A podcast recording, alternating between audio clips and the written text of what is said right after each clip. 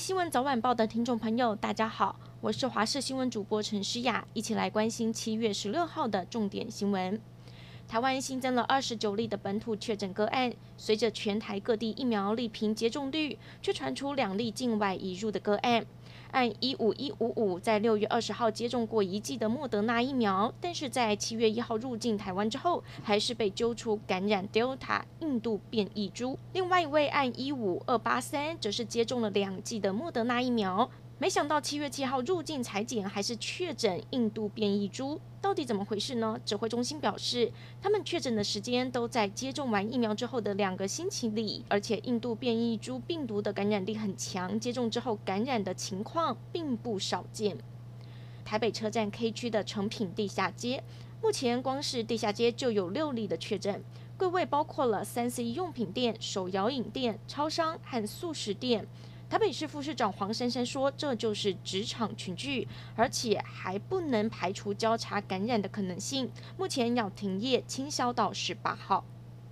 台北市卫生局也公布了三名确诊者的足迹，其中按一五四五八是二一八路线公车驾驶，他在十二号到十四号都有出勤的记录，可能感染源是来自于家户感染。在凌晨两点，客运公司已经自行清消，晚间要再清消一次。至于职场接触者，正在陆续筛检当中。目前已经匡列同住接触者五个人，密切接触者五个人，和扩大采检接触者八十多人。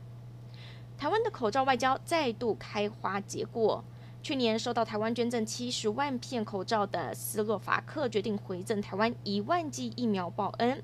斯洛伐克驻台单位表示，他们没有忘记台湾这位朋友去年雪中送炭的恩情。这批来自斯洛伐克的疫苗将透过欧盟协助运抵台湾。目前，我国外交部和斯洛伐克密切的联系，确保疫苗顺利送出。消息指出，这一万剂疫苗已经准备完成，等待运送，可能成为第一批从欧洲送达台湾的捐赠疫苗。中选会今天表示，考量疫情影响选务的工作，原定八月二十八号举行的立委陈柏惟罢免案投票，改于十月二十三号办理。而为了避免模糊公投议题焦点等四项因素，罢免案没有和今年公投同时举行。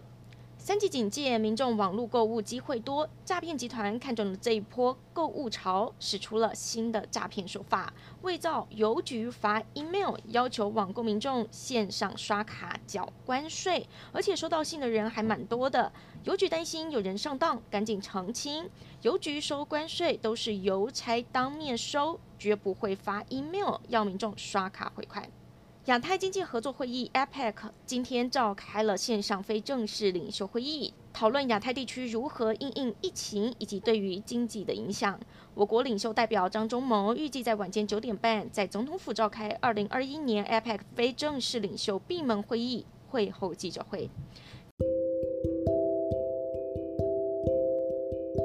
感谢您收听以上的焦点新闻，我们再会。